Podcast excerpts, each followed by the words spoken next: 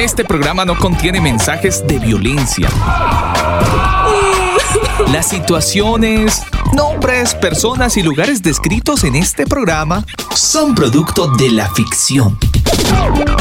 Cualquier parecido con la realidad es pura coincidencia. El combo.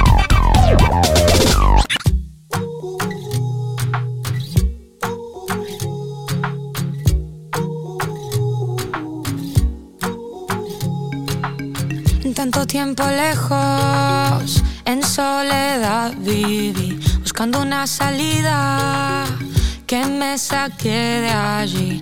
Pero un plan perfecto había para mí. Hoy te encuentro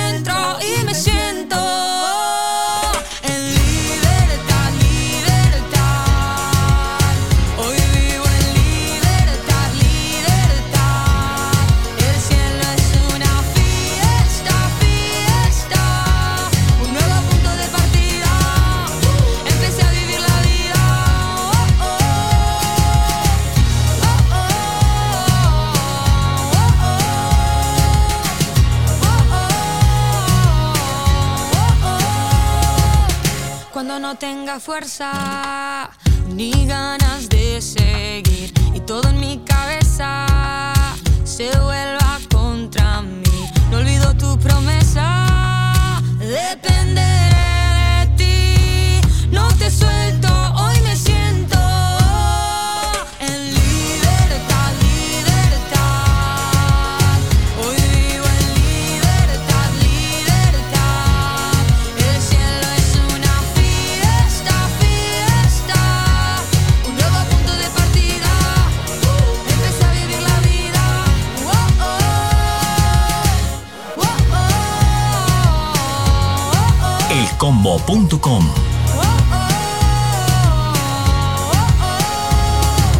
Libre de mi tristeza, de toda angustia y de soledad. Libre de la amargura, esa tormenta no volverá. Libre de los temores y esos dolores que fueron ya. Sintiendo que soy libre, puedo cantar.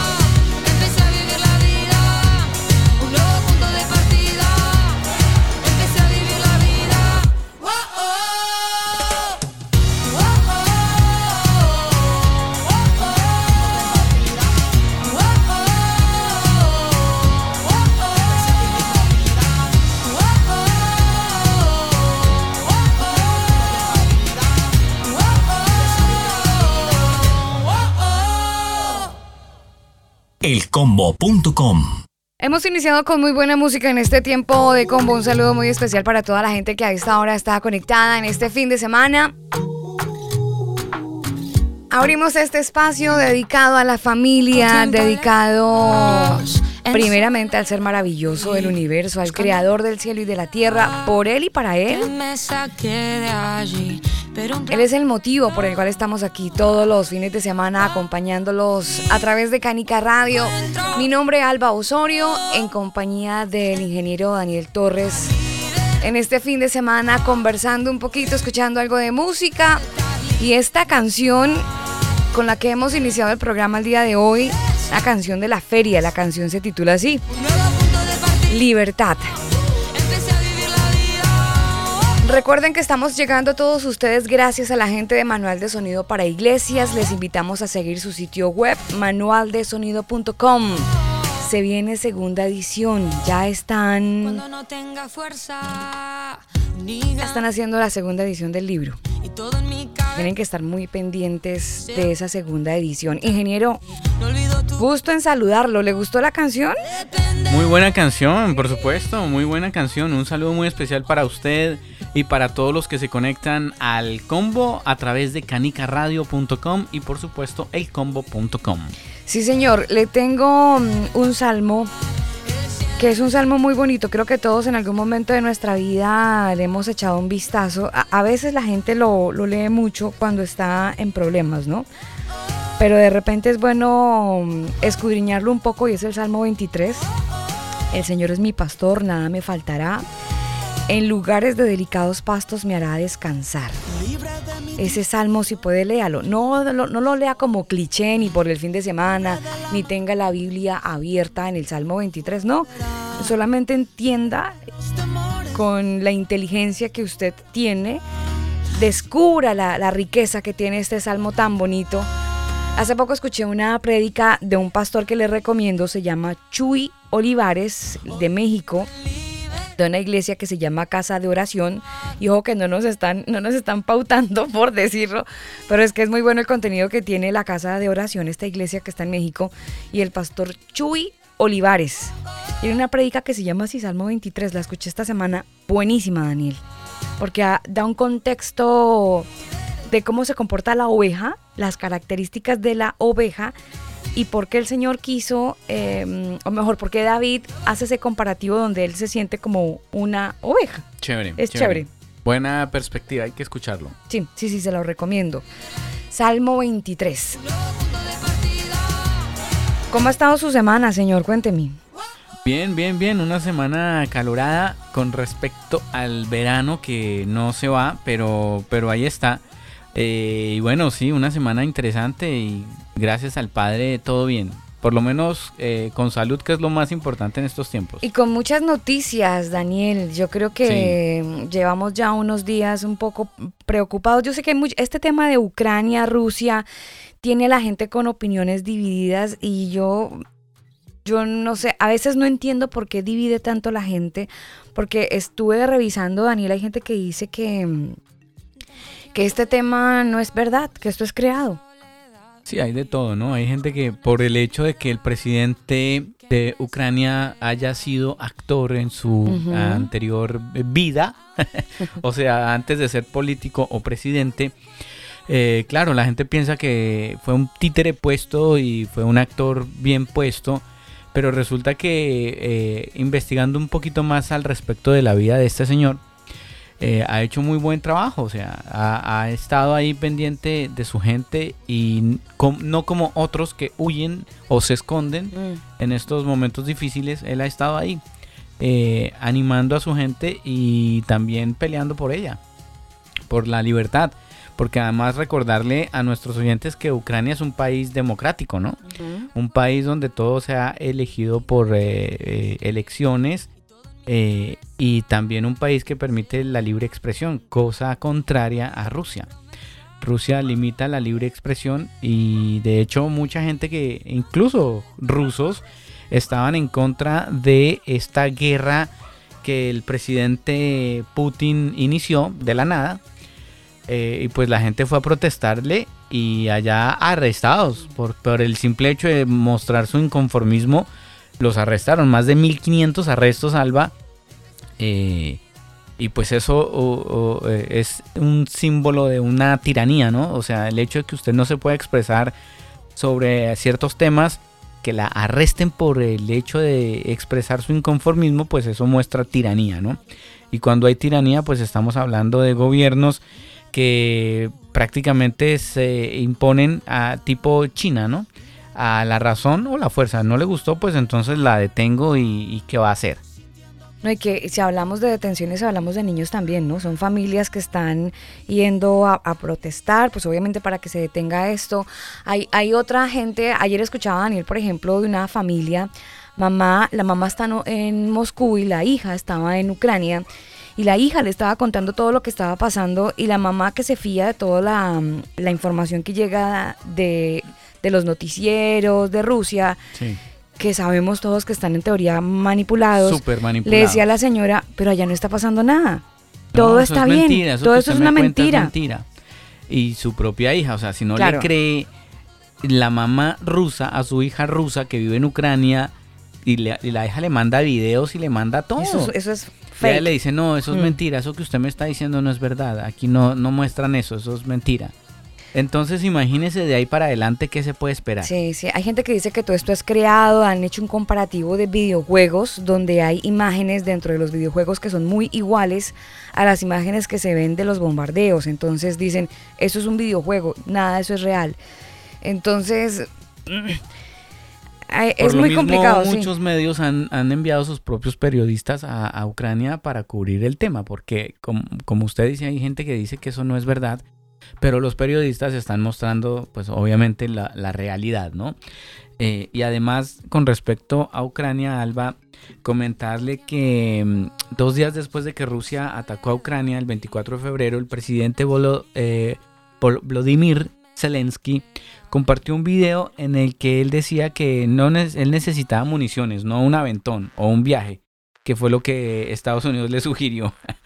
Eh, si quieren les damos un aventón para que puedan salir de Ucrania. Él dijo, no, no necesitamos un aventón, necesitamos municiones.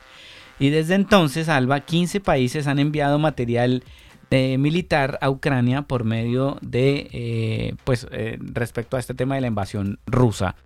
la mayoría de estas armas y suministros de estos países aliados los envían a través de las 310 millas de frontera que tiene Ucrania con Polonia y pues lo que ha también convertido en una importante cuerda de salvación tanto para el equipo como para los suministros y también para los refugios para los que intentan huir eh, pues de Ucrania, ¿no? Pero no falta, Alba, los países que tienen rabo de paja o que simplemente no se quieren comprometer con nada, ¿no? Estos son los famosos países eh, ¿cómo se llamó el que se lavó las manos? Poncio Pilato, ¿no? Mm. Los países Poncio Pilato, que se lavan las manos y no, yo ahí no me quiero meter porque es que Rusia puede eh, eh, tomar represalias contra nosotros.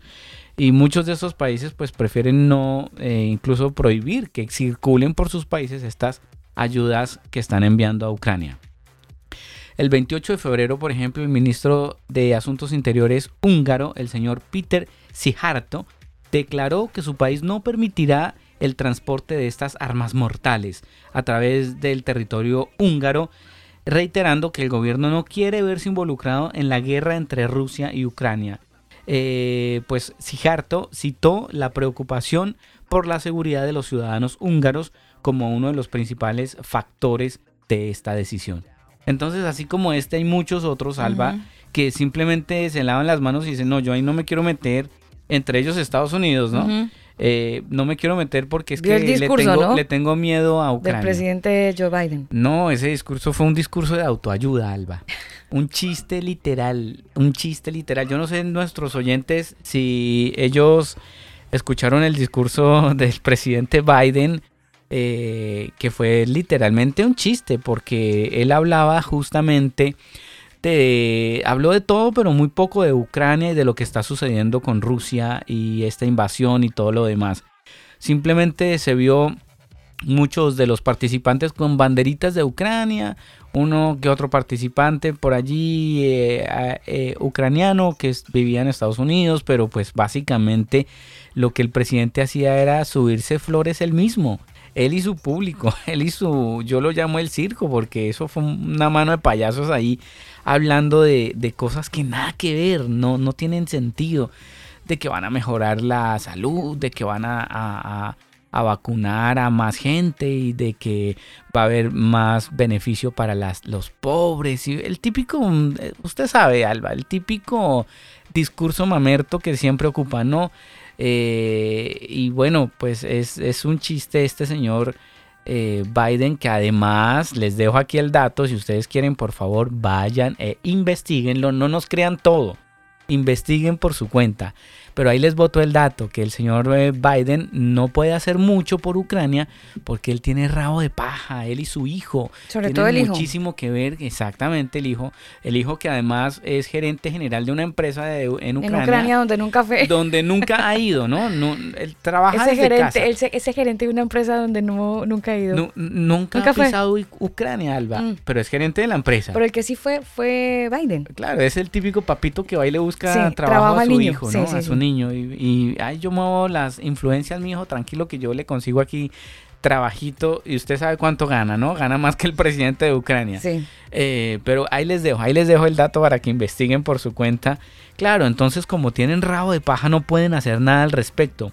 Y por otro lado, pues eh, eh, Putin sabe perfectamente cómo se juega el ajedrez. Mire, si usted quiere entender un poquitico de estrategias, yo le invito a que aprenda a jugar ajedrez. Hay muchas maneras de ganar un juego de ajedrez basado en qué? En estrategias. Y Putin tiene una estrategia que más adelante ustedes se van a ir dando cuenta porque oh, sí, Estados Unidos, no, es que le vamos a sancionar y que los bancos y que le vamos a cerrar aquí, que le vamos a poner esta traba y esta otra. Y todos, uh, wow, qué, qué, qué bien. Eh, incluso a nivel deportivo, ¿no? Han prohibido que Rusia juegue eh, se juegue allá en Rusia y muchas cosas más. Pero a él le vale mm, poco, mm. muy poco esas sanciones. ¿Por qué? Porque él se está aliando con China. Ya dijeron eh, muchos empresarios, ah, nos cerraron los bancos. Bueno, abramos cuenta en China, en bancos chinos. Y es lo que han hecho muchos empresarios. Y mm. eso obviamente, mire, ¿qué va a pasar? Que el dólar se va a seguir debilitando porque pues ya los empresarios están abriendo cuentas en China. Entonces como quien dice, eh, su banco no, no lo necesito, tengo otra opción. Claro. ¿Y qué pasa?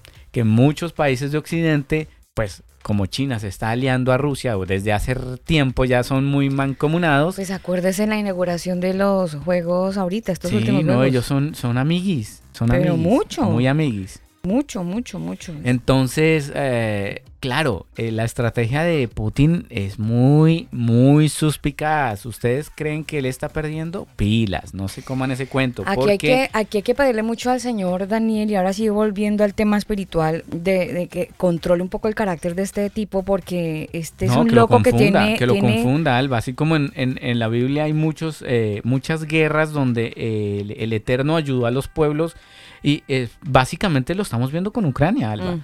Han publicado videos donde dicen esto es un milagro porque no puede ser, o sea, un, es un David contra un Goliat, literalmente. Sí, eh, Ucrania es como Colombia. Yo he venido comparando como el, eh, tema geográfico y sí, el orden poblacional básicamente no, es, mucho menor que, que, Rusia. O sea, Rusia le da tres patadas. Pero... No, me refiero, Colombia es como Ucrania. En cuanto a tamaño, geografía, sí. Ah, ok. Terreno, sí. Sí, sí, sí. Población. Pero, me refiero yo a nivel militar, a ah, nivel de estrategia, a nivel de, armamento. Ucrania está por debajo de Obvio. Rusia. Pero aún así, algo que incluso muchas organizaciones militares han resaltado es su honor, su lucha, su motivación de no vencerse ante un enemigo. Mire, hay muchos otros países que no, por aquí no van a circular armas porque nos pueden invadir, porque nos pueden hacer algo los rusos.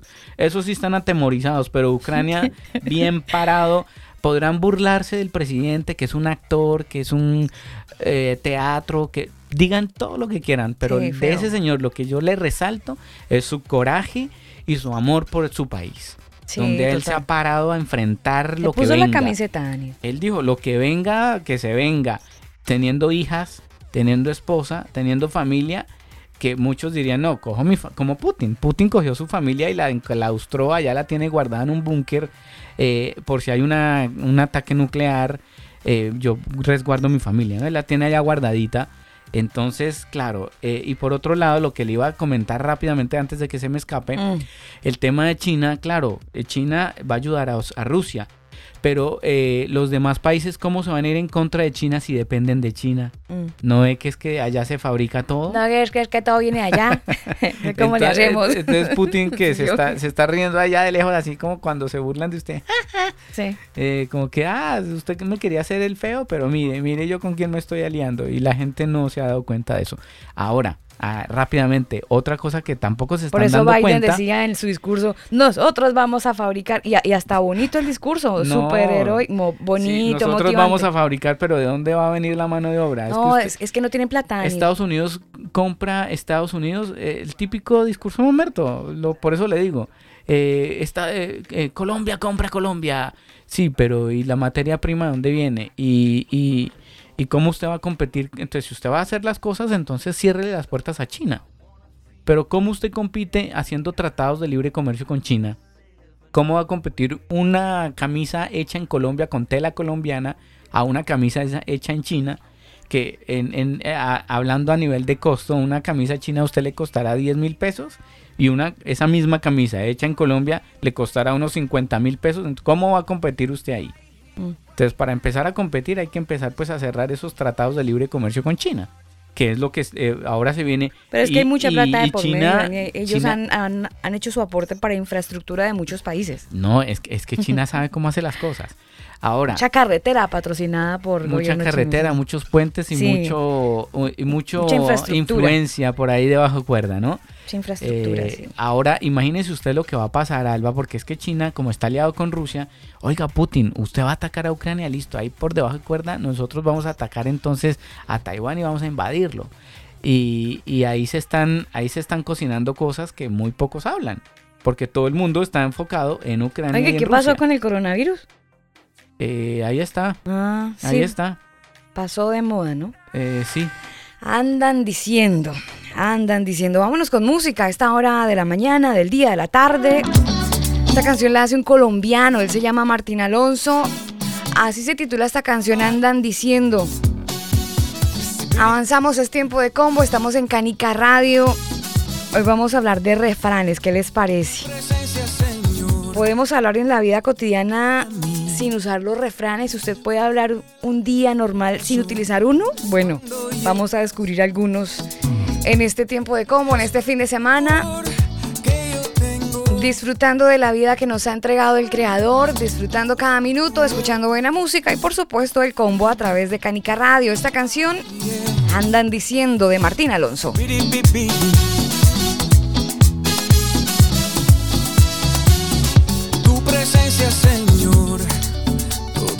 Para mí.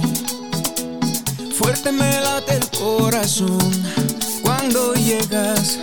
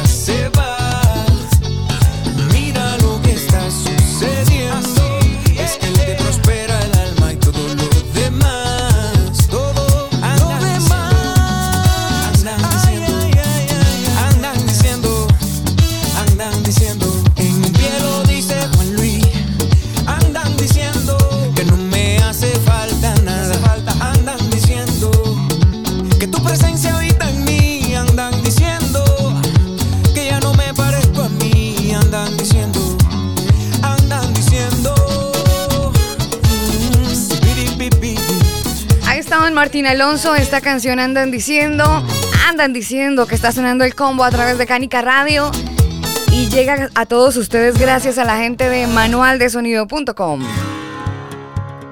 Manual de Sonido para Iglesias. Es el primer libro con énfasis en la educación dirigida a los músicos de las denominaciones eclesiásticas. Este libro fue escrito por Elber Montiel, productor musical colombiano, y Daniel Torres, ingeniero de sonido chileno. Sus conocimientos enriquecerán desde un punto de vista técnico a los ministerios de las diferentes congregaciones, brindando la posibilidad de mejorar la calidad del sonido y acople de la banda en el momento de realizar sus reuniones o eventos en vivo. El exceso de volumen es perjudicial para tu salud. Infórmate www.manualdesonido.com.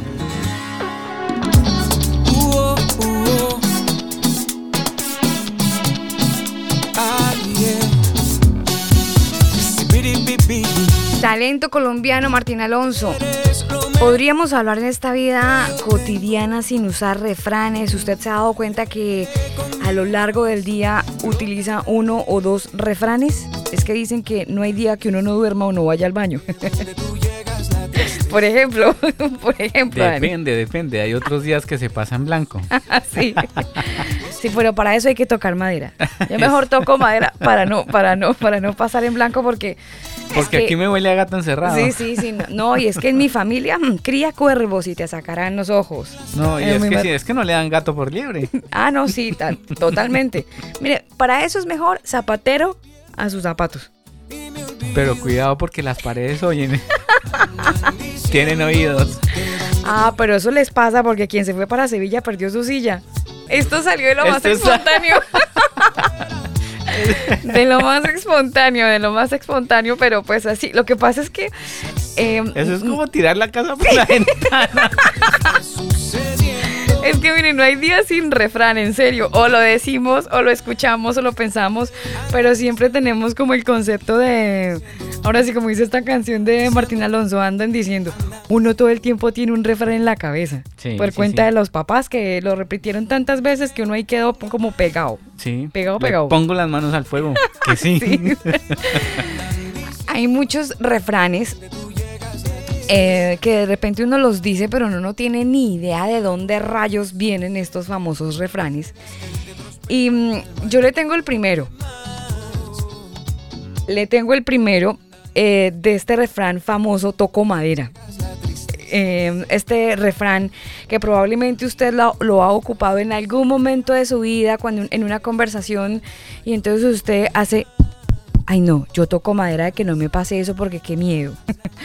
Bueno, les cuento que existen dos versiones del origen de esa frase popular del toco madera. Y la primera dice que esta expresión proviene de paganos que tenían la creencia de que los árboles, en los árboles, habitaban hadas y otros seres fantásticos y místicos y que con su ayuda pues podían atraer la buena suerte. Después, eso tenía que ver con el número de golpes, ¿no? O de toques que uno le daba al árbol y decían que depende del golpe comenzaba a tener como un significado. El golpe era como el deseo y el segundo golpe era para dar gracias. Entonces decían básicamente que si usted daba un golpe, ahí estaba haciendo usted una petición. De hecho, hay mucha gente que todavía lo usa, Alba. Sí. ay, toco madera y sus dos golpecitos y tres golpes ahí toco madera. Sí, sí, sí, sí. Pero entonces decían, el primer golpe es un deseo, el segundo golpe era para dar gracias. Esa es la primera versión, ¿no? Que las hadas, dentro de los árboles venían hadas, pedían deseos, el primer golpe para eh, hacer, hacer la petición y el segundo para dar gracias. La primera versión es esa. La segunda que fue tomada por los cristianos indica que el acto de tocar madera evita la mala suerte, pues se creía que al hacer esto también se, le estaba tocando la madera de la cruz de Jesús y por lo tanto esta acción ofrecía como protección de Dios para quien decía tocó madera. Pensaba en que tocaba la madera de la cruz de Cristo. Frases, ¿no? El toco madera. De ahí viene, tiene como esas dos vertientes, esa famosa frase. Sí, exactamente.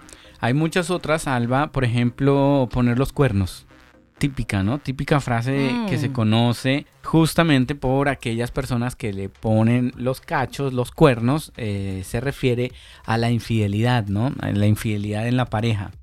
Sean casados o no, porque también en el noviazgo se conoce esa frase, le pusieron los cachos. Pero esto eh, viene, tenemos que irnos al tema antiguo de los vikingos, Alba, porque en esa época los jefes de la aldea colocaban este es- casco eh, adornado con los cuernos de los animales en las puertas de la casa y eso significaba que eh, se, encontraba acompañado de una mujer, el dueño de la casa. Y, y tenía el derecho porque eh, Mm. en esa época pues ellos creían que tenían el derecho a recreación. Entonces, Entretenimiento. eh, sí, ponían los cuernos y ah, eh, eh, tengo derecho a, a- a tener mi, mi recreación. Entonces, por eso de ahí viene el, el- La frase. la frase, sí, le están poniendo los cachos. Mm, tenaz. Y uno a veces dice eh, estas famosas frases y mm, no entiende el por qué, el por qué hacen estos comentarios. Sencillamente uno las va repitiendo. Hoy queremos hablar un poquito acerca de eso, ¿no? De esas frases, de esos refranes que uno va repitiendo y no conoce el origen de ese tipo de, de frases. Por ejemplo, esta otra frase, le dieron gato por liebre. ¿Qué significa esta frase? Pues es un símbolo, o más bien significa engañar a alguien dándole un artículo o un servicio de mala calidad. El origen de esta frase, Alba, viene de épocas muy antiguas, donde esta frase la usaban cuando las personas iban a comer a un, sí, a un lugar, a un restaurante o a alguna, eh, alguna parte y la comida le servían en las antiguas posadas, ¿cierto?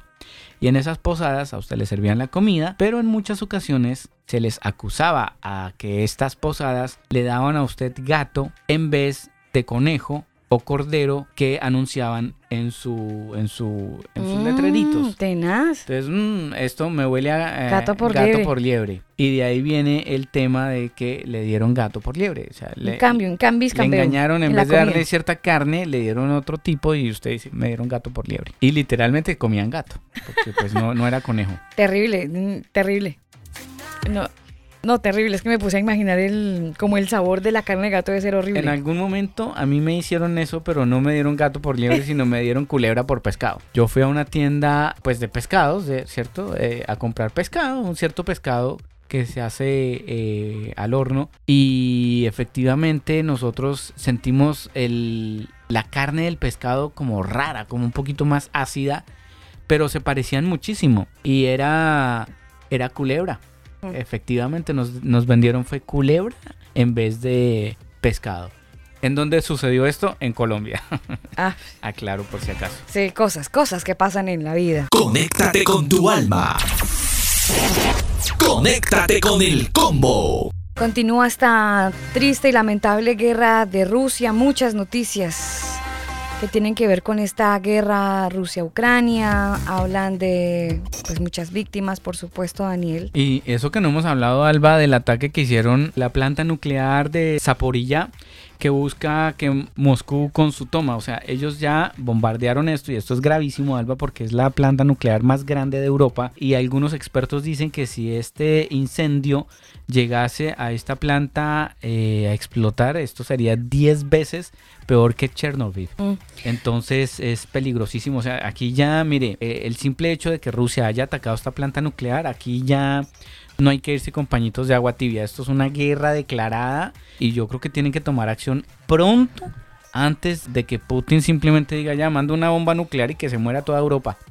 Porque es que ese es el propósito. O sea, mucha gente piensa que eh, Putin solamente va por Ucrania. Pero es una de sus estrategias. No, Él va, por, toda Polonia, Europa. sí. Él quiere toda Europa para su dominio Hablan control. incluso de Italia, Daniel. Es que la Exacto. cosa, la cosa es una, es una mancha. ¿Se acuerda la mancha roja que estuvimos hablando el otro día? es una Habla- mancha roja que va sí. ahí como cubriendo, cubriendo, cubriendo. Hablan incluso de Occidente, de todos Mm. estos países eh, suramericanos. Al- Y de hecho, el presidente de Venezuela también ha dicho que está a favor de Rusia. O sea, y hay algunos expertos que incluso dicen que México tiene militares rusos, que Venezuela tiene militares rusos infiltrados en sus ejércitos. Mm. Y eso, eh, de eso que en nadie Cuba, lo habla. mire, dicen que en Cuba incluso hay algunos eh, submarinos apuntando hacia Estados Unidos. Claro, en eh, Cuba. por, por eso mismo eh, Estados Unidos no hace nada, pero es que ellos yo creo que, eh, bueno, es que Biden, ¿qué podemos pedir de Biden? Esto desde que Putin declaró la guerra a Ucrania, en el mismo instante debió haber, haberse Manifestado. hecho al- algo y no esperar cinco o seis días después de que ya ha muerto tanta gente inocente. Niños, eh, Daniel, es tomar, muy- es, muy, lamentable. tomar acción que esas acciones son un chiste porque suspenderle cuentas de bancos y todo esto a ellos no les afecta en nada, Alba. En nada, absolutamente. Y Rusia ya tomó el control de la central nuclear de Zaporizhia en Ucrania después de que esa fue atacada con fuego de artillería. Entonces, este ataque obviamente produjo un incendio en la central nuclear, eh, que además es la central nuclear más grande de Europa. Así que, pues las autoridades señalan que la instalación hasta ahora es segura por ahora. Si es que los niveles de radiación mm, pues son normales, pero si eso se, se llegara a estallar sería gravísimo, gravísimo. Mire que ahorita estábamos diciendo que hay gente que dice que esto es un chiste y que esto es una fake news, ¿no? Todo lo que Sí. está pasando. Esta instalación de la que usted nos está hablando de Zaporizhia, que ha pasado a estar bajo el control del Kremlin, eh, dicen que la suma, bueno, eh, ya sabemos que ellos ocuparon eh, la central de Chernobyl, ¿no? Ujú.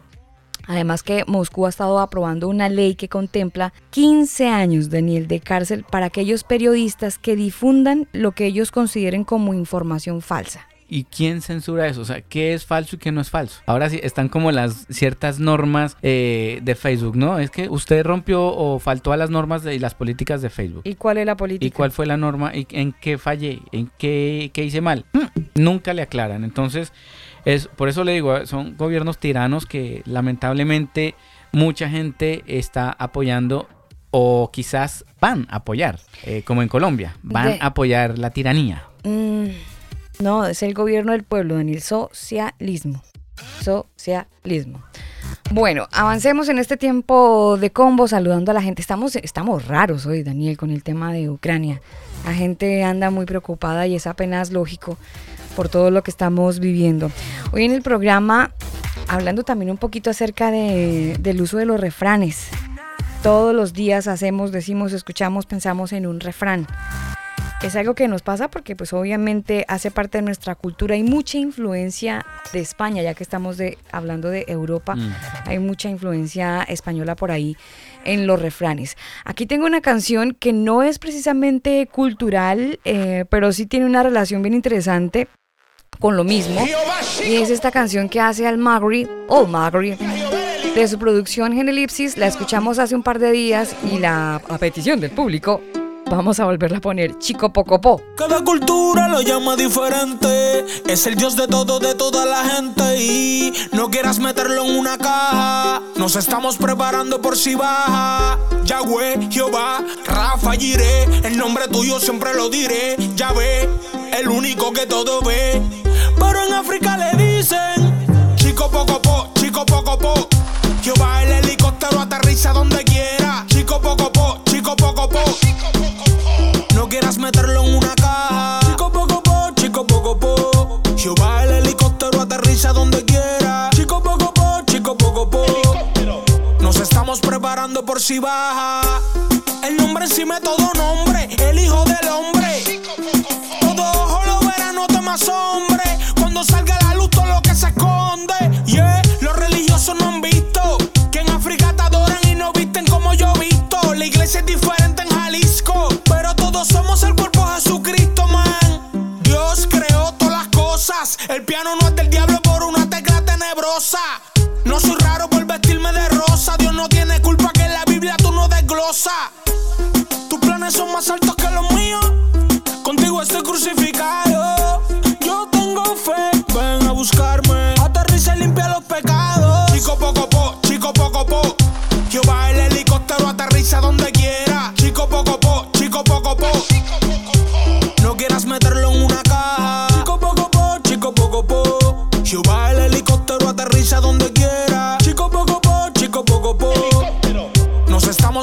Por si baja. Su voz es como estruendo de muchas aguas. El temor se apodera de mí y me pongo azul como la bandera de Nicaragua. Se metió papá en el asunto. Los hermanos son más fuertes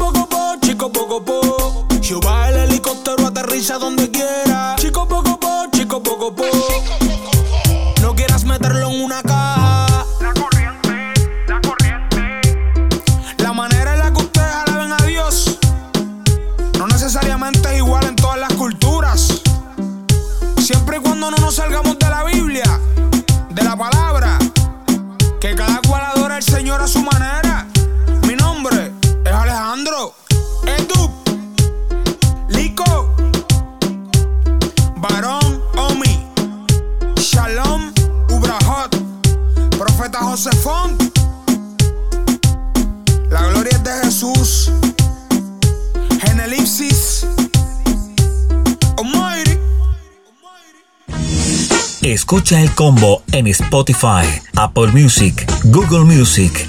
Nosotros te acompañamos.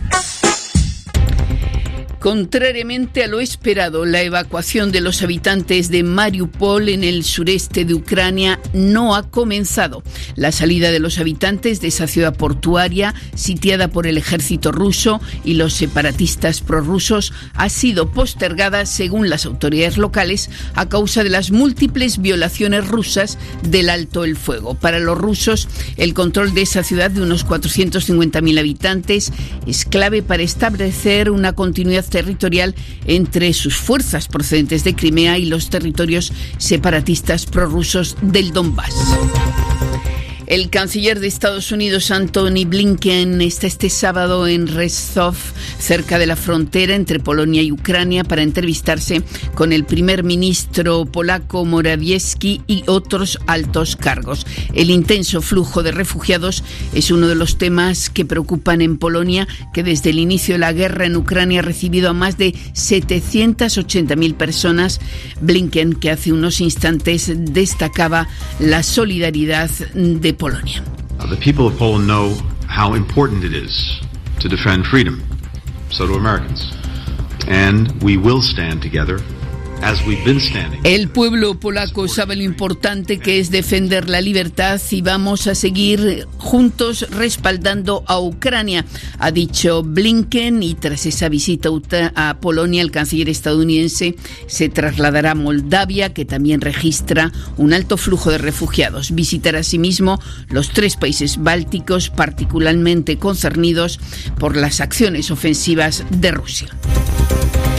La indignación del presidente ucraniano Zelensky por la negativa de la OTAN a decretar una zona de exclusión aérea en Ucrania. Zelensky en un vídeo publicado anoche afirmó que ello equivalía a dar el visto bueno a los bombardeos rusos.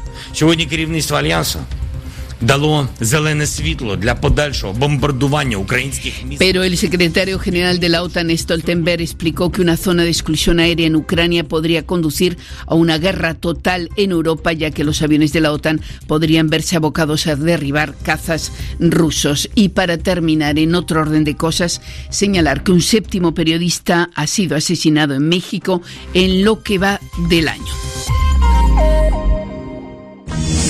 Escucha el combo en Spotify, Apple Music, Google Music. Nosotros te acompañamos.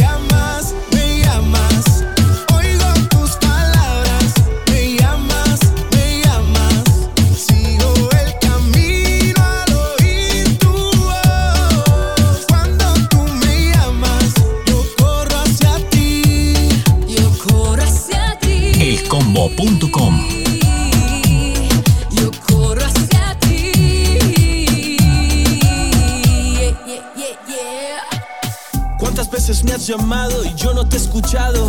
Al final la cosa mal ha terminado y yo sin saber cómo hasta aquí he llegado. Necesito escuchar tu voz que me devuelva la dirección de mi corazón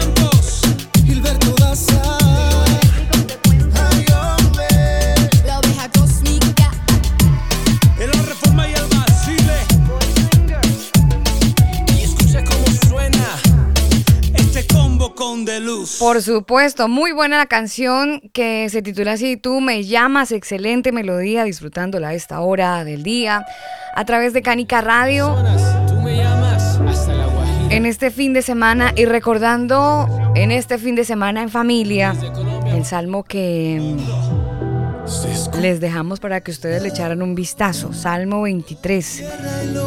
El Señor es mi pastor, nada me faltará. En lugares de delicados pastos me hará descansar, junto a aguas de reposo me pastoreará.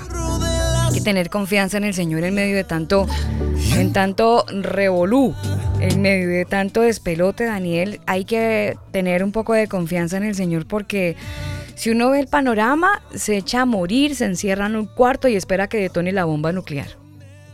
Exactamente, hay que estar preparados de todas maneras y saber qué hacer en un caso de esos, ¿no? Porque el 90% de la gente se puede salvar de una, de una bomba nuclear, el problema es que no se sabe cómo. Mire que yo estuve escuchando el testimonio de un señor que cuando fue la bomba de Hiroshima, hubo en medio de ese- esa gran catástrofe un caballero que contó cómo, cómo logró salvarse. Y le voy a tratar de resumir su historia. Mire, básicamente dice que cuando ocurre una situación de estas, lo primero que uno no debe hacer es ir hacia la ventana.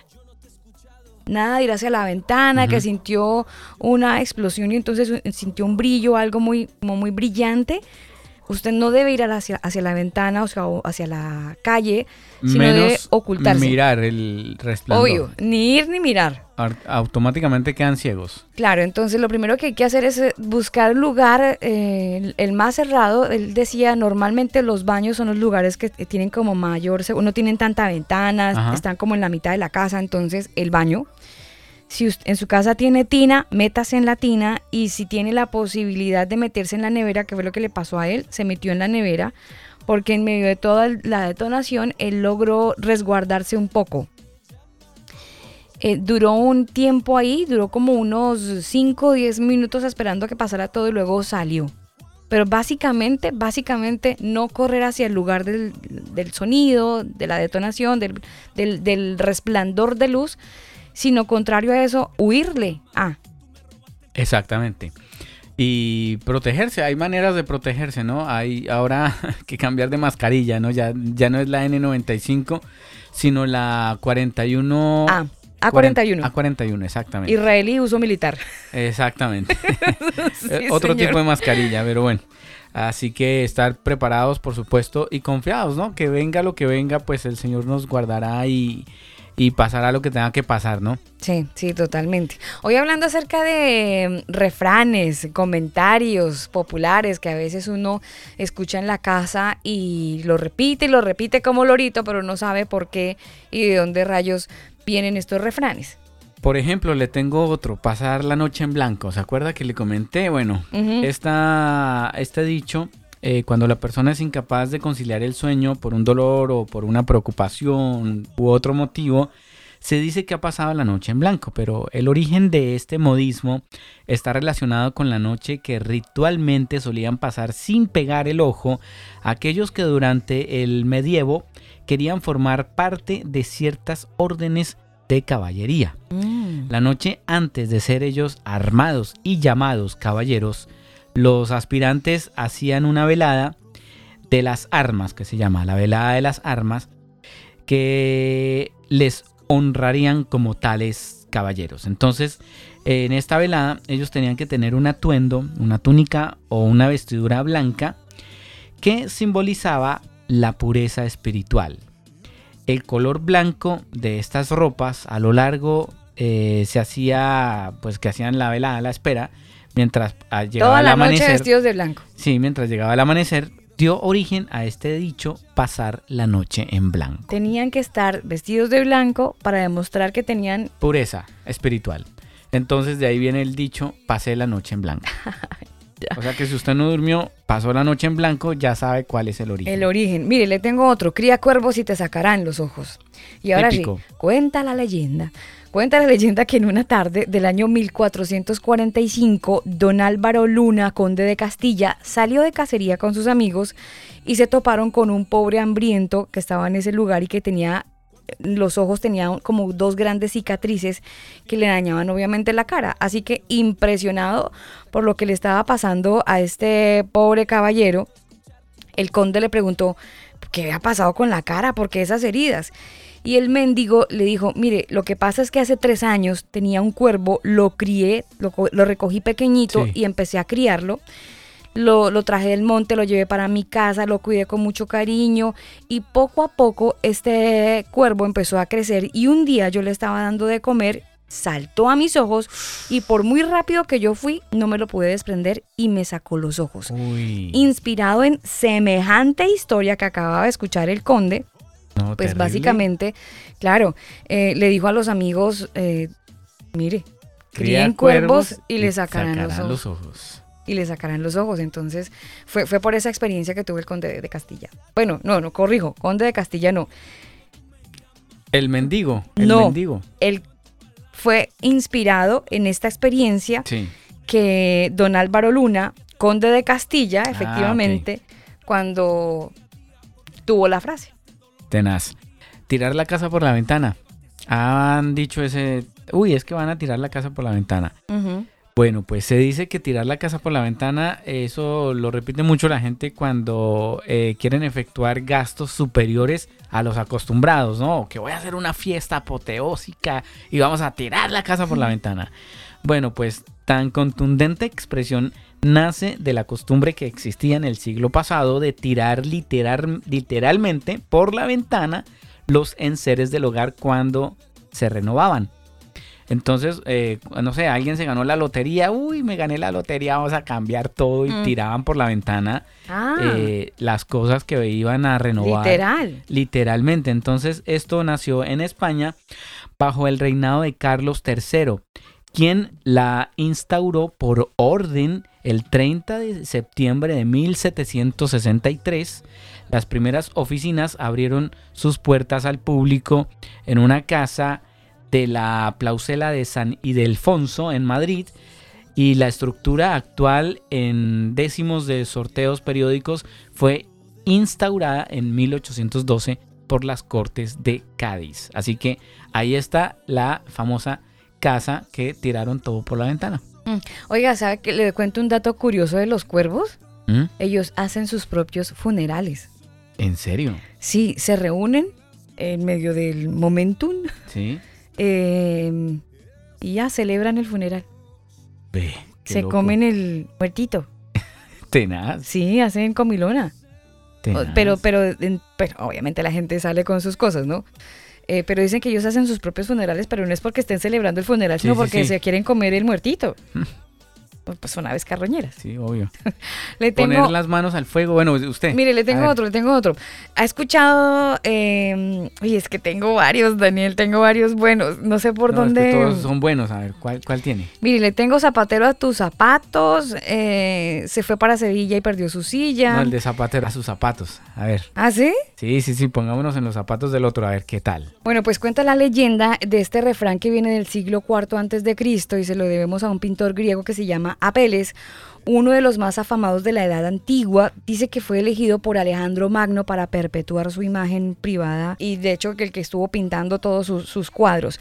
Bueno, un día este señor Apeles pintó un retrato y lo puso en la plaza pública. Un zapatero que pasó por ahí lo miró y criticó duramente esta figura y dijo, "Mm, la forma de las sandalias de esta pintura está como, "Mm, en tu cara te lo digo, Apeles. Imagínese el zapatero peleando con el, con el pintor. Usted tiene un error en esas sandalias, esa pintura está mal hecha. Bueno, el caso es que este señor Don Apeles se fue medio aburrido, porque era muy humilde, volvió a su, estu- a su estudio, conoció el retrato, corrigió el detalle de las sandalias, luego el pintor Apeles lo instaló de nuevo en la plaza para hacer la exhibición de su cuadro.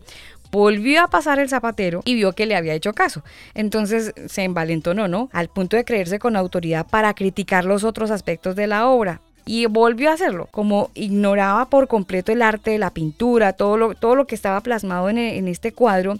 El tipo solamente decía burradas al artista, pero él siempre iba, iba a quedarse callado, el artista Apeles siempre iba a quedarse callado, hasta que un día Apeles ya cansado de la criticadera de este zapatero, le dijo, mire, ¿sabe qué, señor zapatero? No juzgue más mis cuadros. Zapatero, a tus zapatos. le dijo así, emberracadísimo. Claro, claro, obvio. Y de ahí viene la frase. Sí, no, Y ignoraba, tiene mucha lógica, ¿no? ignoraba que iba a dar a luz a este refrán con el paso de los tiempos este señor Don Apeles, pero Chévere. se volvió una, frase que ya todo el mundo ocupa. Sí, sí, sí. Así que zapatero a tus zapatos. Sí, no joda. Casi que es eso. Oiga, eh, ¿ha escuchado esa frase de poner las manos al fuego? Sí. No, es que yo pongo las manos al fuego por él. Bueno, pues esta frase de poner las manos al fuego tiene procedencia este dicho que se utiliza para manifestar el respaldo total a alguien o a algo. Se remonta a la época en la que se practicaba el llamado juicio de Dios, también conocido como la ordalía. Esta era una institución jurídica que dictaminaba, atendiendo supuestamente al mandato divino, la inocencia o culpabilidad de una persona o de una cosa, un libro, una obra de arte, etcétera, acusadas de quebrantar las normas establecidas o de cometer pecado. Pues esta costumbre pagana que fue común entre los germanos y otros pueblos antiguos se ejecutaba de formas muy diversas. No obstante, casi todas consistían en pruebas de fuego. Ante el tribunal estaba, por ejemplo, el acusado, ¿no? Ante el tribunal y tenía que literalmente o coger en sus manos barras de acero calientes, incandescentes, o meter las manos al fuego en una eh, fogón, Ujú. ¿sí? una especie de, de chimeneita que hacían, tenían que meter las manos al fuego. Si la persona salía con las manos sanas y que no le pasaba nada, entonces no era culpable por parte Ay, qué loco. que- que Dios lo guardó y no era no es culpable entonces. Y de ahí viene el dicho meter las manos al fuego. Literalmente tenían que meter las manos al Pero fuego. baila, porque todo el mundo entonces. Pues imagínese usted esa locura, o sea, la persona tenía que salir de esta prueba inmune, ¿sí? O con pocas quemaduras, que significaba que Dios lo consideraba inocente, Eso por me lo hace tanto acordar de la historia bíblica, no Daniel, tenía que recibir ningún castigo. de Daniel en el foso de los leones. Y Ah, Exactamente. Ellos sí que literalmente fueron metidos no la mano, sino El cuerpo en- completo. completos al fuego. Bueno, no al fuego, pero sí a una fosa llena de leones hambrientos, ¿no? Sí. sí, sí, Entonces, pero sí es muy loco. Mm, interesante, pero. mm, Mire, otro refrán así medio loco ya para ir cerrando la puerta de este combo en este fin de semana. ¿Usted ha escuchado la frase de quien se fue para Sevilla perdió su silla? No, total, claro, por supuesto. En Colombia le decimos es el que se va para Barranquilla pierde, Pierde la, la silla, silla, claro. que es ya una, una Un territorio colombiano. Claro, pues es un, como un colombianismo más bien de una De esa frase que es de España. Sí. Mire, corría el año 1464 y Enrique IV era el rey de Castilla y se armó un conflicto entre dos arzobispos. Uno se llamaba Alonso Fonseca, era el tío de Alonso Fonseca sobrino. Resulta que el sobrino siendo arzobispo de Santiago de Compostela, había participado en varias trifulcas apoyando a un pariente por ahí un problema y fue condenado a algunos años de cárcel, dos para ser más exacta. Un intento familiar de pagar el rescate de este sobrino con plata, joyas de la catedral. Y eso se supo y hubo un escándalo, Daniel, que valió el destierro de este sobrino de 10 años. Hasta que con la ayuda de su tío Alonso, pues pudo cumplir este destierro y lo jerarquizó en, en Sevilla. ¿Qué hizo el tío? Básicamente lo que él hizo fue intercambiar los reinos, ¿no? Entonces, el tío se fue para Sevilla y dejó a su sobrino donde él se encontraba. E intercambió sedes por un tiempo. Como eran administradores apostólicos, pues podían hacerlo sin, sin ningún trámite. Alonso el tío se fue para Santiago de Compostela a ocupar el arzobispado para apaciguar desde allí los ánimos de la gente en Galicia y el sobrino Alonso se quedó ahí en Sevilla, lo más cómodo y sentadito allí en su silla, cómodo, tranquilo, disfrutando de- del Claro, beneficio el- del tío, ¿no? el- el- el puesto. Claro, mire, al tío lo llevó cinco años restablecer la paz en Galicia, bajar los ánimos, bajar los ánimos, que la gente se tranquilizara y olvidara el tema. Pero fue demasiado tiempo para su sobrino que se encariñó de Sevilla, de la silla, al punto de no querer devolvérsela al tío cuando el tío regresó. Cuando el tío viene por la silla, pues hubo Sí. otro problema por aquello del amor que el, ti- que el sobrino le había cogido A la silla, al puesto, al lugar. Hubo otra revuelta, otro problema. De hecho, hubo ahorcamiento de algunos partidarios Uy. del uno del otro y la vaina fue complicada. El caso es que de ahí viene la frase del que se va para Sevilla pierde la silla. Claro. Por este problema que hubo Tenaz. entre arzobispos, tío, sobrino. Chévere conocer el origen de, Sí. de las frases, ¿sabes? Sí, sí, sí, sí, sí. Algo muy parecido pasa con la Biblia. Hay textos que hay que conocer la historia, la época, hay que conocer muchas cosas con respecto a ciertos textos para entender el contexto. Igual que la frase Piper is nice. Y- Ay, que Piper is nice. ¿He escuchado esa frase en Colombia? Yo Sí, en sí, algún sí. momento la escuché, ¿Y Piper de, is ¿Y nice. de dónde viene esa frase? People is nice. Ah, cosas que pasan. Sí, la gente que, ay, mire que se ve toda pipiris nice, ¿se ha visto? Gente que de repente comenta cuando, cuando ven a alguien que está bien Claro. vestido. Ay, que pipiris nice. Que people is nice. People is nice. People is nice. Sí. Cosas que pasan. Así pasa con todo, Daniel. Esto no, no se escapa ni noticias, ni la Biblia, ni el comentario de mi tío. Eso es un teléfono roto que ha estado por años. Mire, vámonos con, con música, con esta canción que justamente se titula así, The Call. Este es un clásico que con el que cerramos el programa el día de hoy de una banda que vale la pena ponerlos a esta hora del día. Ellos se llaman así Unidos, Anointed. Es un dúo de música cristiana contemporánea de Ohio. Ellos están más o menos desde el año 1987, para serle más exacta. Unas voces espectaculares que hacen como una combinación de RB, pop, rock, balada. Bueno, están vigentes y nos vamos a despedir con un éxito del año 1995 que fue una de las canciones con las que ellos pegaron porque hicieron muchas, muchas canciones, empezaron muy jóvenes, pero en el año 1995 lanzan este álbum titulado así The Call y entonces todo el mundo los ama. Eh, ya lo, ven- las venían escuchando por aquello de que como eran adolescentes, los niños empezaron muy jóvenes a hacer música y ya en la edad un poco más madura lanzan este disco y son obviamente obtienen algunas nominaciones al Billboard, eh, premios Grammy, bueno, les va muy bien y por eso esta canción es de los más éxitos que tienen ellos, o por lo menos es el primero del año 1995 y con esta canción nos despedimos, esta canción que se titula Acid the Call, ellos son Anointed. Y así nos despedimos, esperando se encuentren muy bien, disfrutando del fin de semana en familia y esperando también que estos refranes les hayan generado un poquito de atención con respecto al origen de cada uno de ellos. Se cuidan, disfruten de su fin de semana y en familia, por supuesto, siempre conectados a Canica Radio y a este espacio los fines de semana de El Combo. Chao.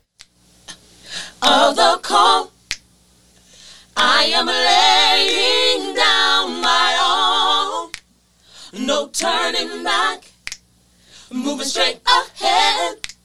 I'm on the right track, and it's all for the sake of the call. elcombo.com. It was